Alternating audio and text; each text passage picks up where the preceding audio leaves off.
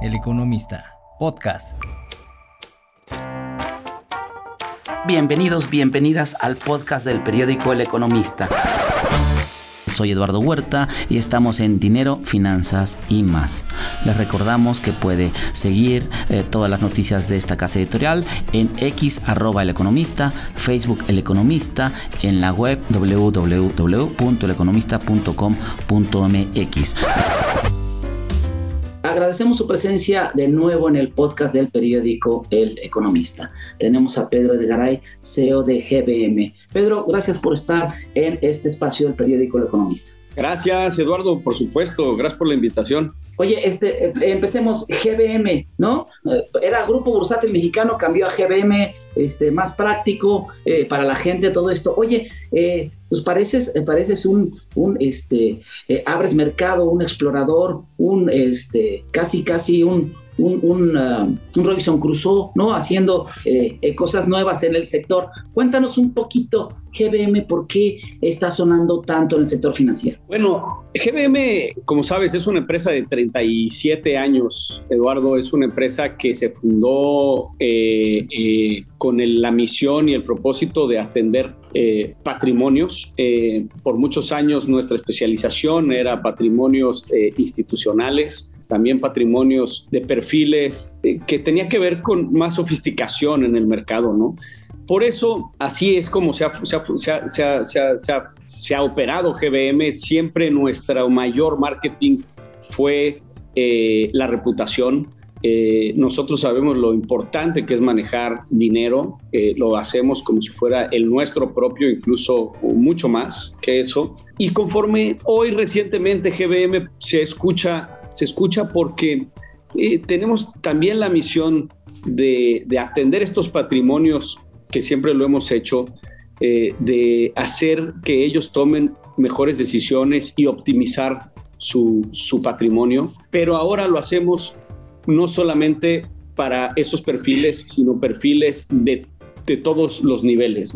Eso es lo que ha permitido eh, eh, invertir a través de mucha tecnología, a, partir de invertir mucho en talento, mucho en asesoría, para que cualquier patrimonio pueda tener el mismo, prácticamente el mismo nivel de productos, de servicios, como lo pueden tener los, eh, los, los, perfiles más altos. Oye, eh, eh, dices, perfiles más altos, esto, yo platicando con alguien en esta parte de bolsa, la gente dice, no, es que no me gusta jugar en bolsa. ¿no? Como si fuera una ruleta rusa, ¿no? Como si fuera una apuesta. La bolsa es una ruleta, es un juego.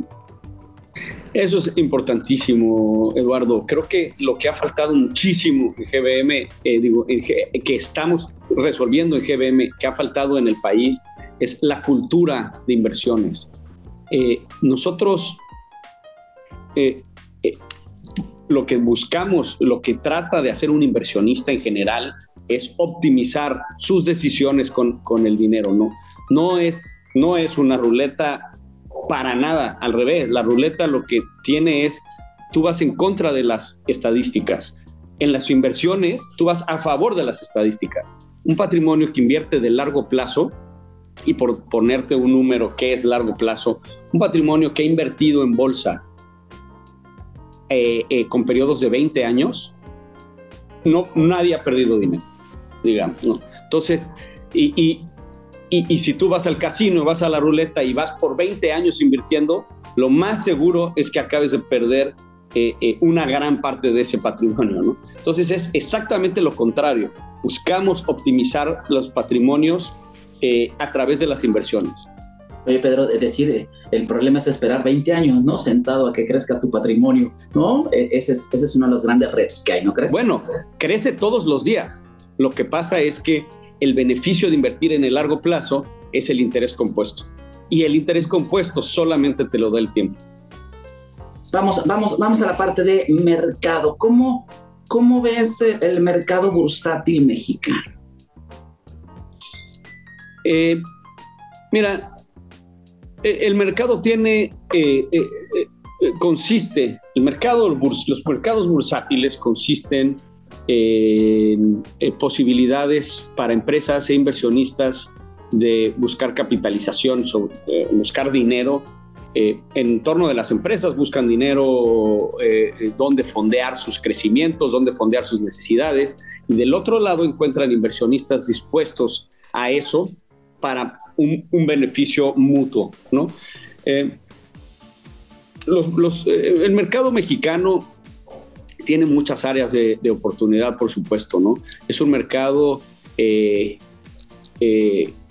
es un mercado importante para Latinoamérica, eh, pero todavía con un área de oportunidad para los niveles que representa el tamaño del país. Entonces, creo que para buscar generar un mercado bursátil más profundo, más grande, hay que conseguir la demanda y hay que conseguir la oferta, es decir, hay que conseguir inversionistas y hay que conseguir empresas que al mismo tiempo busquen fondeo, ¿no?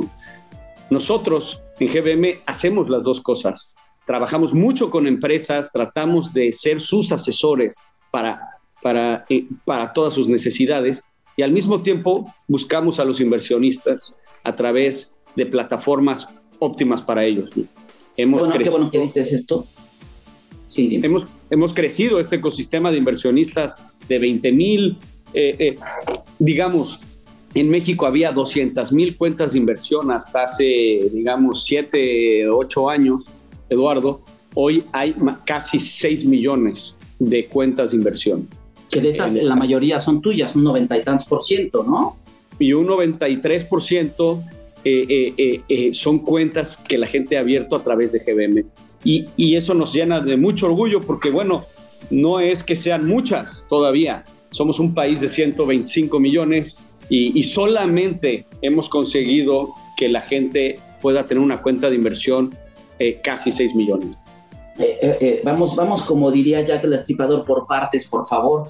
Vamos, hablabas de empresas, inversiones, empresas, empresas en la Bolsa Mexicana de Valores hay menos de 140, ¿no? ¿Qué nos, qué nos falta para que lleguen más empresas? Bueno, las empresas llegan porque les, les conviene, ¿no? Conviene para las necesidades que están buscando. ¿Qué están buscando? Capital, principalmente están buscando fondeo. Eh, y, y, también están buscando formas, eh, eh, incentivos que a ellos les permita llegar al mercado y, y, digamos, cotizar en bolsa. Entonces, pues es, es poner, faltan, faltan muchas cosas, ¿no? cómo se ha profundizado el mercado, por supuesto, en los mercados desarrollados es impresionante pero también cómo se ha desarrollado el mercado, por ejemplo, en Brasil, que es muchísimo más profundo que el de México, cuando es un país bastante similar en términos de, de, incluso México mejor en términos de ingreso per cápita y, y, y, demás. Entonces, bueno, eh, nos falta entender qué son las necesidades a ellos y podérselas resolver a través del mercado pero también les hace falta que haya más demanda, más inversionistas dispuestos a invertir en ellos. Entonces, ¿qué es primero? El huevo o la gallina, ¿no? ¿Qué es primero, la oferta o la demanda? ¿Las empresas o los inversionistas? Bueno, hay que resolver ambas y, y esa es nuestra misión. Pero tú, tú, tú en GBM y todo tu equipo, pues son entusiastas del mercado, ¿no? Yo creo que por eso han crecido, por eso le han metido tanto a este proyecto. Pero vemos a las empresas, 140 empresas menos, de ellas 35 son las más líquidas y de esas 35 hay 5 o 6 que son las líquidas, ¿no? Si, si hacemos toda la suma, eh, Pedro, pues quedamos 140 empresas, ya le quitas 35, ya son 100 o 105 que quedan fuera. De estas, pues están eh, cotizadas, hay unas que ni siquiera cotizan, ¿no? Están ahí y tienen años sin cotizar. Después de las 35, pues hay unas 35 que son 5 o 6 las líquidas. Algo está mal, Pedro. Sí, como decía, eh, hay, que, hay que ver las necesidades y poderlas resolver y hay que fomentar la demanda para que la oferta también sea, para que la oferta venga también al mismo tiempo. Eh, y, y, la otra cosa importante que va, a seguir viniendo, Eduardo, y va a seguir fomentándose es, nosotros somos promotores de México, nosotros promovemos México y sus empresas y, y, y, tenemos una grandísima cantidad de clientes internacionales a los que todos los días hablamos con ellos para vender México y las posibilidades. creo que también necesita regresar también más interés de México y el nearshoring es una de las cosas que los está haciendo regresar.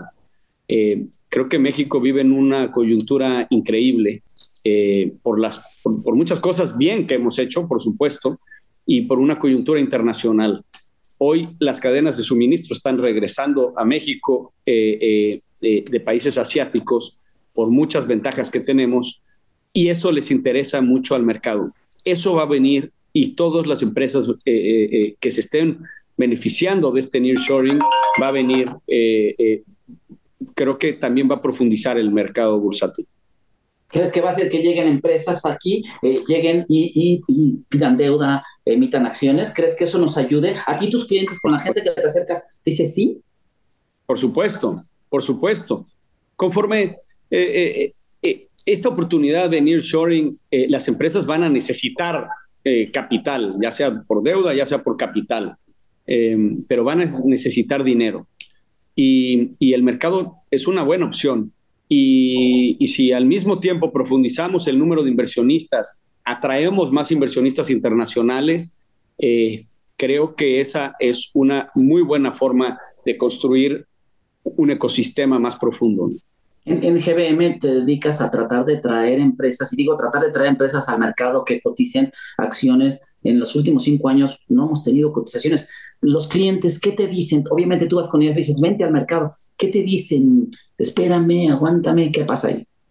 Bueno, eh, otra vez, eh, eh, creo que lo que ellos buscan es financiamiento y capital.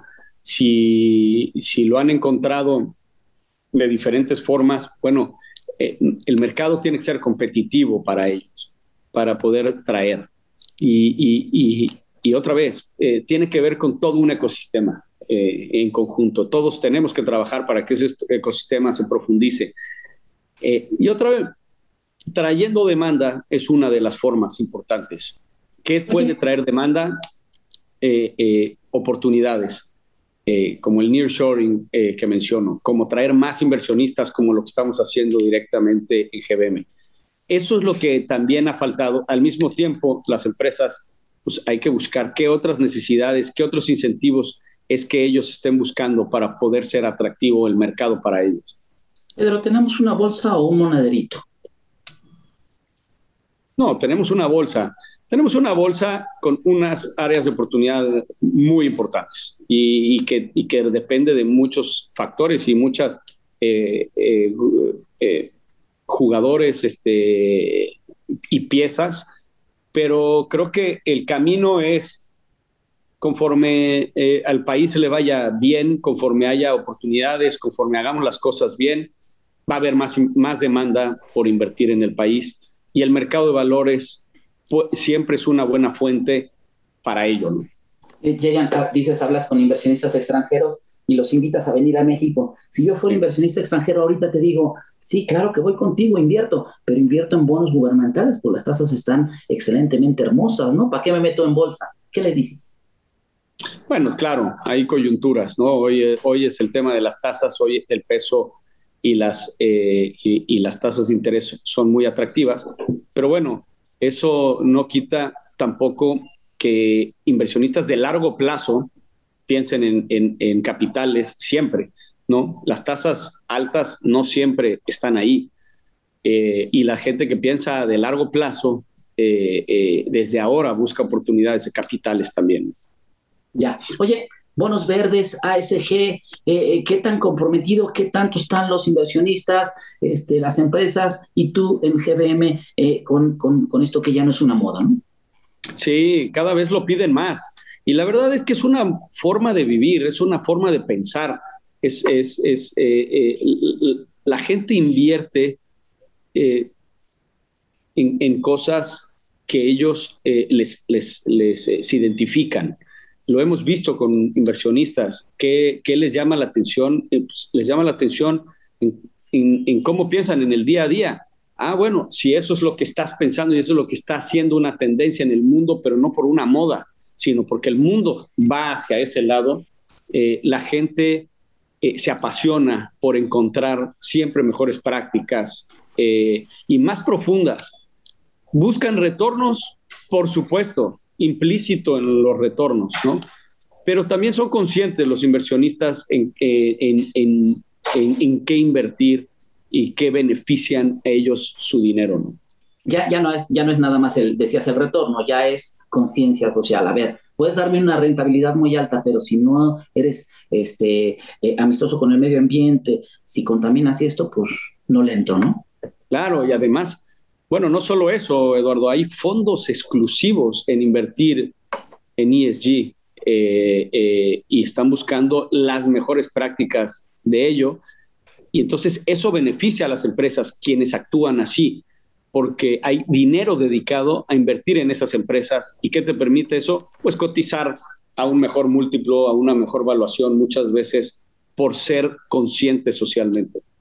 Vamos, vamos a una parte que a ti, eh, eh, la parte de GBM, y entrando de esta manera, inversionistas, decías, empresas inversionistas, son dos polos. Inversionistas, tú estás atrayendo inversionistas. En México ves, y pues eh, eh, instrumentos como secade, serpis, todo ese tipo de cosas, pues los únicos o los que más las compran son las afores. Cuando digo afores es dinero de todos los mexicanos, ¿no? Pero hay 10 afores y hay 10 afores y, son, son los guapos de la fiesta, ¿me explico? O sea, y de esos 10 afores, cuatro afores son las grandes, ¿no, Pedro? Este, y si una no lo toma, ese papel o, o esa acción, pues ya nadie la toma. Nos faltan inversionistas, ¿no crees? Nos faltan inversionistas, por supuesto. Creo que un país del tamaño que es México no puede haber solamente, eh, eh, eh, digamos, 5 millones de inversionistas y no puede haber solamente las afores, que es el dinero de todos, como bien dices. Hay, hay, que profundizarlo más. y es otra vez, es un área de oportunidad eso, y GBMS es una misión absoluta que tiene, crecer este ecosistema de inversionistas. El otro día platicaba con alguien de la Asociación Mexicana de Intermediarios Bursátiles y es que crecimos, ¿no? De 250 mil cuentas a 6 millones. Y tú levantas la mano y dices, sí, pero no son tuyas, ¿no? Y entonces vas con una casa de bolsa, oye, fíjate que hemos crecido. Y dices, sí, pero no son tuyas, son de GBM, ¿no? O sea, están, ahorita eres el, guapo de la fiesta, ¿no? Eh, te están poniendo en este sentido, tú estás eh, trayendo más participantes. ¿Qué nos hace falta para que no solo tú crezcas, para que todas las 35 casas de bolsa este, también sigan subiendo para llegar a esos niveles que tú quieres acrecentar? Mira, eh, yo creo que no es una cuestión solamente de acceso. Nosotros estamos comprometidos. Hay tres cosas importantes que beneficia a un inversionista, porque si tú solamente le das acceso, y como mencionábamos al principio, creen que es el acceso es suficiente para hacer dinero eh, y para muchos el, eh, eh, lo ven como un casino, eso, eso no termina bien. Entonces, no tiene que ver solamente con el acceso. Nosotros estamos comprometidos a ver, decir, hay que hacer tres cosas bien. La primera es dar acceso, por supuesto, y que todo el mundo pueda tener una cuenta de inversión muy, muy, muy a la mano. Pero segundo, hay que dar, hay que dar acceso a asesoría, a que las personas, porque mm, seguramente te has encontrado, Eduardo, tú y en nuestro caso mucho es, ok, ya abrí una cuenta, ¿qué hago? ¿Qué puedo hacer? Y entonces es como abrir el, este ecosistema de, de, asesoría para que ellos digan, ok, necesito un asesor que me diga dónde y cómo hacer las cosas. Eso es la segunda cosa muy profunda que estamos invirtiendo mucho y cualquier inversionista que abre una cuenta de GBM puede encontrar asesoría. Y tercero, producto.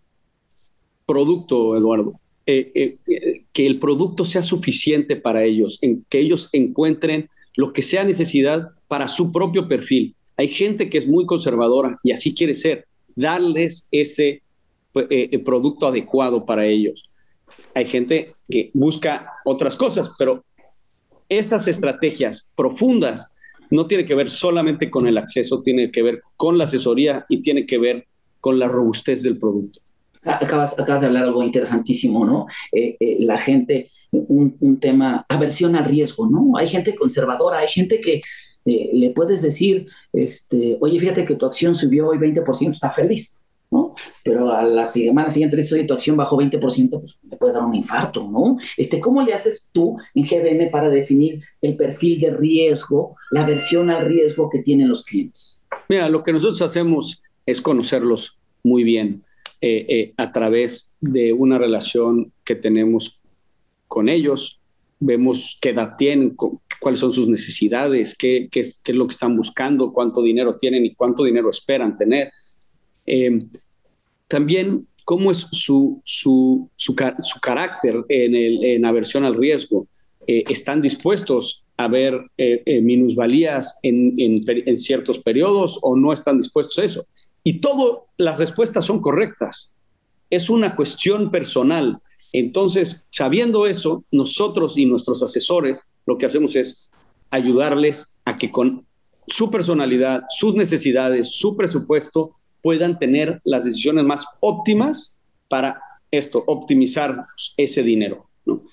Todo está muy bien. Cualquiera que sea esta persona es posible. Eh, y eso, a eso se dedican los asesores. ¿Cómo, cómo, cómo la gente de a pie como yo, tú, tú has estado toda tu vida metido en el sector financiero, has estado en mesas, eh, este, tú, tú le entiendes, pero ¿cómo una persona como yo mete su lanita y empieza a meterle en GBM porque me gusta y llego y me dices, hijo, es que hubo una minusvalía. ¿Qué es eso?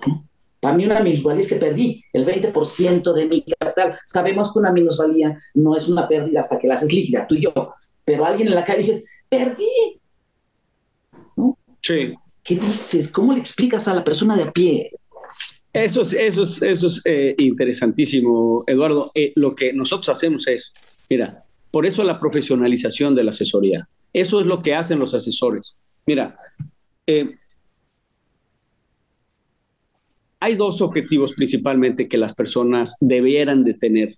Uno es un objetivo de corto plazo, que es, digamos, como nosotros le llamamos, es un fondo, digamos, de emergencia, es un fondo sin, sin riesgo, eh, disponible para cualquier tema, y ese es el primer objetivo que deben de tener. El segundo objetivo que deben de tener es cuáles son sus sueños, cuáles son sus necesidades de, de después, eh, y crear un portafolio óptimo para eso. Cuando la gente piensa en minusvalías, lo que pasa es que en el mercado todos los precios son visibles e inmediatos. Ahorita están comprando y vendiendo. Pero, por ejemplo, tu casa, Eduardo, también eh, eh, tiene un precio diferente todos los días. Lo que pasa es que no todos los días te tocan la puerta y te dicen, Eduardo, te compro tu casa y te la compro a este precio. Pues dirías, qué persona más loca que me viene a ofrecer este precio. Yo tengo en mi mente que esta casa no vale eso. Pues es lo mismo en todos lados. Entonces, no es que tienes que ver los precios todo el tiempo, no es que las minusvalías hagan, se hagan una pérdida, es que ese, eh, eh, eh, y como te decía al principio, si las personas que han invertido en bolsa diversificado por periodos largos, nadie ha perdido dinero. Oye, decías, eh, es de 6 millones, casi 5, 5 eh, cinco, y medio son tuyos. Y cuando digo 5 y medio son tuyos, ya es, para aplaudir, ¿no? Pero no son muy costosos, no son muy costosos esos 5 millones, ya, ya son rentables para GBM eh, esas cuentas. Y lo digo rentables porque tú ves el lado de los activos y los activos tienen el, ¿qué? el 3%, ¿no? Una cosa por ahí. Entonces, tienen poca lana invertida, ¿no? Sí, mira, nosotros eh, pensamos de largo plazo, como, como eh, no solamente las inversiones, para nosotros GBM también y todo el proyecto es de largo plazo. Es el inicio de, esto. Nosotros estamos invitando a todos los inversionistas, a todas las personas a ser inversionistas. Eh, no, no, estamos buscando una rentabilidad inmediata en ellos, estamos buscándolos invertir en este ecosistema, porque a través de que una vez que abren cuenta, encuentran esta asesoría, encuentran esta experiencia, eh, se van sintiendo cada vez más cómodos, ¿no? Y otra vez, cuando se trata de dinero, eh, eh, lo entendemos muy bien. Es lo, oye, son tus ahorros de toda la vida. Hay que ganarse esa confianza y nos parece muy bien que empiecen con poquito y esa confianza nosotros se las damos como lo hemos hecho durante 37 años. Entonces apostamos de largo plazo. Claro, claro, tú estás, si, le dices que invierta a largo plazo, pues tu negocio es a largo plazo, ¿no? Oye, sí. esta parte, eh, eh, la parte de, eh, ¿qué porcentaje, cuál es el, el, promedio de tus cuentas de inversión? No, no damos ese dato, pero, pero bueno, a ver, y, pero damos los datos que pues, necesariamente tienen que ser públicos y, y, es ese número de inversionistas. Y alrededor, digamos, en todo el ecosistema de GBM manejamos más de 40 billones de dólares, ¿no? 40 mil millones de dólares a través de todo el ecosistema, a nuestras cuentas institucionales, a nuestros clientes eh, desde el inicio, a estos nuevos inversionistas. Este es el ecosistema de GBM. ¿Qué porcentaje de tus clientes son ya los institucionales, los que tenías desde antes, cuando era una casa de bolsa, eh, eh, eh, cuando eran las casas de bolsa que ni siquiera podías entrar, ¿no? Porque todos de tacuche y de corbatita y esto, ¿no? Era así como, ¿no? Raro, raro para la gente. ¿Cuántos de esos porcentajes de los, de los antiguos y cuánto de este es de los nuevos, de las personas de a pie? Bueno, no, tampoco lo damos justamente para que no, pero pero tienes razón eso que dices, Eduardo. O sea, antes era, oye, tenías que vestirte de traje para tener una cuenta en una casa de bolsa, ¿no? Pero, eh, eh, eh, y no era, no era por eso, era porque tenías que abrir una cuenta de manera presencial. O sea, si tenías que hacerlo a través de una sucursal. Y entonces las casas de bolsa, pues no tenemos sucursales, este, digamos, repartidas en todo el país. Y pues era muy difícil abrir cuentas así. Una cuenta te podía tardar un mes en abrir. Hoy, una cuenta de inversión del tamaño que sea, en GBM te puedes tardar cinco minutos en abrir. Eso es lo que Eso es lo que ha cambiado. ¿Cuántas de tus cuentas están activas? Eh, cuando ustedes lanzaron GBM Plus, nosotros hicimos un estudio, un, ejercicio para ver en cuánto la abrías. Impresionantemente, nos tardamos por ser lentos como 10 minutos, ¿no? Y si no hubiéramos sido lentos, hubieran sido menos, ¿no? Este, pero ¿cuántas de esas? Y, alguien eh, en el equipo abrió dos cuentas. Este, eh, pues tienes casi 5 millones y medio de cuentas. ¿Cuántas de esas cuentas son activas? Yo te diría que, mira, es, es todo un proceso. ¿Qué cuando una persona abre una cuenta, primero da ese primer paso. Ese primer paso que dice, oye, yo quiero ser un inversionista. No sé qué hacer, pero quiero ser inversionista. Perfecto. Eso es un paso. Es una cuenta abierta, no es una cuenta activa. La primera cuenta activa es cuando dan el primer depósito, digamos, en su cuenta, dan este primer paso de ser inversionista. Y, ese periodo, el 70% eh, eh, por ciento, hoy Hoy lo que estamos viendo es que el 70% de las cuentas hoy que abrimos cada mes dan el primer depósito en, eh, digamos, las personas que abren una cuenta dan el primer depósito durante los primeros 30 días, el 70%. ¿no? Entonces, ¿qué pasa con el otro 30? Lo hace a través del tiempo, segundo, en dos, en tres, en cuatro, en cinco meses, cuando ellos se van sintiendo con esa comodidad. Y esa es nuestra experiencia. Eh, eh, Pedro, Pedro de Garay, ¿qué, dice cuando ves los, los datos de la Comisión Nacional Bancaria y ves eh, las inversiones a la vista en, la, en, los bancos? ¿no? O sea, dinero que tú sabes que está perdiendo, la gente está perdiendo y es un montón, ¿no? Es, es lana que necesitaría entrar contigo y contigo, con cualquier casa de bolsa para entrar a las empresas, hacer más productivo al país, todo esto. ¿Qué piensas ante, ante eso, no? Pues pienso en la grandísima oportunidad justamente que hay en volverte un inversionista, ¿no?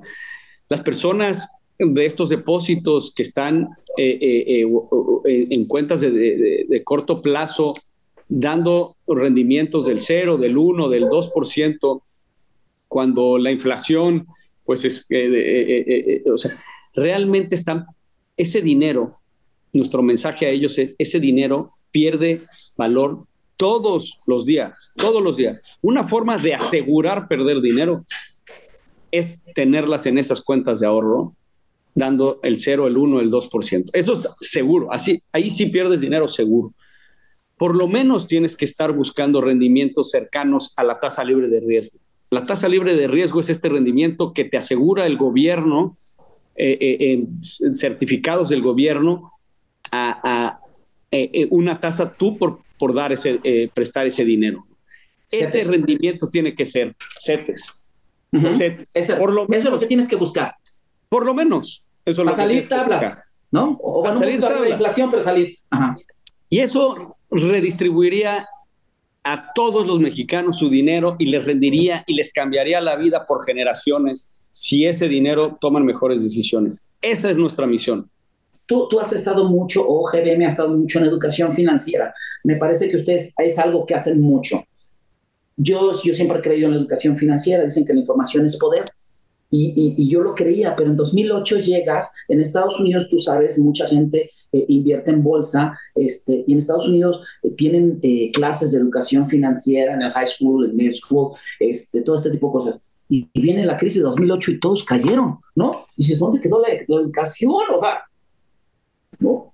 ¿Qué pasa, La educación es fundamental, Eduardo, porque es una cosa, ¿sabes qué? Es una cosa de la vida diaria no es, no es, no es estudio negocios, entonces ahí sí tomo esa clase, ¿no? No, es una, si tú tienes un ingreso, te dediques a lo que te dediques, tienes que tomar las mejores decisiones con ese ingreso. Si no, vas a perder valor de lo que con tu esfuerzo ganaste. Entonces, son conceptos muy simples, muy simples, pero hay que introducirlos en la vida diaria y cotidiana de las familias y de las personas. Eh, hay que invertir en educación. Eh, por supuesto que hay todo tipo de educación, puede ser desde los, conceptos más simples como no tengas tu dinero parado al 0% porque pierdes valor, porque la inflación te la come, hasta, eh, oye, quiero ser un inversionista profesional, quiero yo mismo tomar mis propias decisiones, quiero ser cómo analizan las empresas y cómo se invierte en estos. Hay todo ese rango, en el Inter hay muchísimas cosas. Entendemos que no todos quieren ser ellos los que toman sus propias decisiones porque no tienen el tiempo para hacerlo, pero para eso está la asesoría. Acérquense con profesionales para tomar mejores decisiones. Eh, llegan ustedes, tienen, eh, ofrece, si no mal recuerdo, pues ofreces fondos, este, ofreces acciones en México, acciones en el extranjero. Eh, la gente, ¿qué tanto le gusta el SIC, el Sistema Internacional de Cotizaciones? Que es un esquema eh, eh, para el auditorio, es un esquema que nos permite comprar acciones de, Apple, de, Microsoft, de grandes empresas a través de México. Un esquema, pues parece bastante benévolo y muy bueno. ¿Cómo los ves esta parte de entrar en acciones en el extranjero? Sí, bueno, mucho, Eduardo. Eso ha profundizado el mercado mexicano para los mexicanos el que tú puedas tener acceso a prácticamente el mismo número de activos, de acciones y de ETFs que tienes en Estados Unidos, pero con el beneficio de una persona física mexicana. Eh, entonces es muy atractivo el, el SIC. No solo te encuentras con Apple y Tesla y estos nombres, grandes nombres de las mejores empresas, sino te encuentras con los ETFs, ¿Qué son los ETFs? Son estos vehículos donde adentro de un ETF encuentras un portafolio muy diversificado dependiendo de lo que estés buscando invertir. Y es muy eh, eh, eh, común que las personas inviertan en estos ETFs, digamos, un ETF sobre tecnología. Entonces, no inviertes solamente en Apple, inviertes en las 100 empresas más importantes de tecnología del mundo y compras solamente una acción. Entonces, eh, el, el, SIC ha revolucionado la forma en que los mexicanos pueden mejorar sus portafolios, sin duda. No todo, no todo, en, no todo en huevos. No, todo, el mismo. No todos, los huevos en la, eh, no todos los huevos en la misma canasta. No todos los huevos en la misma canasta es una de las lecciones importantes eh, si quieres ser un, un, inversionista de largo plazo que pueda, digamos, ¿no? Buscar los mejores beneficios tanto de riesgo como de rendimiento. Pedro, yo te diría, no, todo, no todos los huevos en la misma canasta y diríamos por ahí, pues no todos huevos, ¿no? También manzanas, este, eh, duraznos, peras, ¿no? También hay esa, esa parte. Exactamente. ¿no? Exacto. Eh, eh, finalmente, este, tú hablas, da muchas cosas, pero hay derivados, hay commodities, este, están abiertos en tu plataforma para la gente, derivados, commodities, y ya estamos hablando palabras mayores, ¿eh? En, la plataforma, a través de los ETFs, justamente también puedes encontrar exposición a commodities. ¿Qué son commodities? oro, plata, cobre, petróleo, todos estos, estos recursos que también cotizan por sí solos, los puedes operar a través de derivados, pero también los puedes a través de ETFs. Y eso también lo puedes encontrar en la plataforma de GBM. Puedes encontrar realmente cualquier tipo de activo suficiente, más que suficiente, para cualquier inversionista de cualquier perfil, de cualquier tamaño. Eh, eh, para los chavos, eh, criptos, ¿no? todavía no tienes criptos, creo. Vas a lanzar criptos, te gustan, este, los recomiendas. Digo, BlackRock, tú sabes, uno de los más grandes manejadores de fondos, pues está queriendo meter un ETF en, Nueva York, ¿no? ¿Tú cómo ves las criptomonedas y el riesgo para la gente? Todavía no ofrecemos criptomonedas es un, es un activo que ha tenido un crecimiento importante, por lo cual es relevante ponerle atención al, al activo de criptomonedas. Eh, y como cualquier portafolio diversificado, si quisieras tener exposure a criptos en algún momento, solamente es muy importante que lo tomes bajo un paraguas de diversificación. En, esa sería mi recomendación como inversionista. Tienes intenciones, conoces el activo. Es, uno, primero es importante conocer el activo, qué significa eso. Saber por qué puede subir y también por qué puede bajar.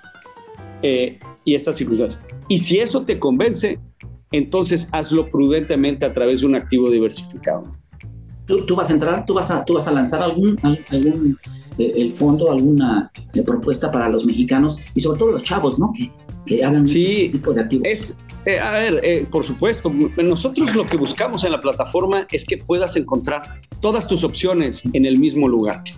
Entonces, no es porque lo estemos recomendando, simplemente es algo que si un portafolio diversificado lo quisiera, lo puedas encontrar también en la misma plataforma. Entonces sí estamos poniendo atención en, en, en, algún momento dar esa exposición también. Perfecto. Pedro Garay, eh, CEO de GBM, muchísimas gracias por estar en El Economista. Este, gracias por esta, esta plática, esta charla, esta casi lección de universidad, ¿no? Este, te agradecemos mucho y esperamos tener otra ocasión para que vengas a, a este mismo espacio. Gracias, gracias Eduardo por la invitación, encantado de estar aquí. Les agradecemos, en la producción estuvo Fabián González y al micrófono Eduardo Huerta. Gracias y hasta la próxima. Soy Eduardo Huerta. No olviden suscribirse y seguirnos en nuestras redes sociales. En X arroba el economista, Facebook el economista, en la web www.eleconomista.com.mx. También no se olvide de seguir a todos los podcasts de todos los compañeros de esta casa editorial que son muy interesantes. El economista, podcast.